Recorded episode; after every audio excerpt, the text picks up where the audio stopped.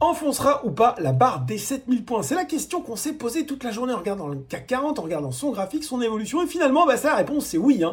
L'indice termine la journée en repli de 1,01% à 6997,05 points et 2,9 milliards d'euros échangés avec toujours un petit peu les mêmes ingrédients pour expliquer cette défiance des investisseurs, à commencer par des taux records, alors que le rendement de l'emprunt américain à 10 ans est monté à son plus haut niveau depuis août 2007, en cause aussi notamment les propos d'une des gouverneur de la Fed, Michel Bowman, qui a réaffirmé hier que plusieurs augmentations de taux pourraient être nécessaires pour réduire l'inflation. Ambiance. Euh, de l'autre côté de l'Atlantique, c'est rouge aussi d'ailleurs à 17h45, avec un Dow Jones à moins 1, 26% et pour le Nasdaq, moins 1,74%. À noter la chute de plus de 5% de Airbnb alors que Keybank a rétrogradé l'action de la plateforme d'hébergement de vacances à pondération sectorielle. Du côté parisien, les valeurs en hausse, il n'y en a pas tant que ça.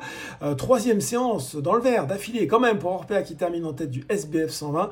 Beneteau et Vivendi tirent aussi leur épingle du jeu sur l'indice. Seules deux valeurs du CAC 40 euh, finissent cette journée en territoire positif. Pernod Ricard et Danone du côté des baisses il y a forcément un petit peu plus de choses à dire. Sévère correction pour Elior qui cède 7,8% et désormais près de 47% depuis le début de l'année, plus fort repli du SBF 120. Coup de frein aussi pour les valeurs de l'auto à l'image de Forvia ou encore Renault. Le temps reste aussi agité pour Voltalia qui cède 6,48% et près de 30% sur 5 séances glissantes. Enfin, sur le SRD, Adosia continue de faire le yo-yo, plus 21,5% hier, mais moins 16,46% aujourd'hui. Voilà, c'est tout pour ce soir. En attendant, n'oubliez pas, tout le reste de l'actu éco et finance est sur Boursorama.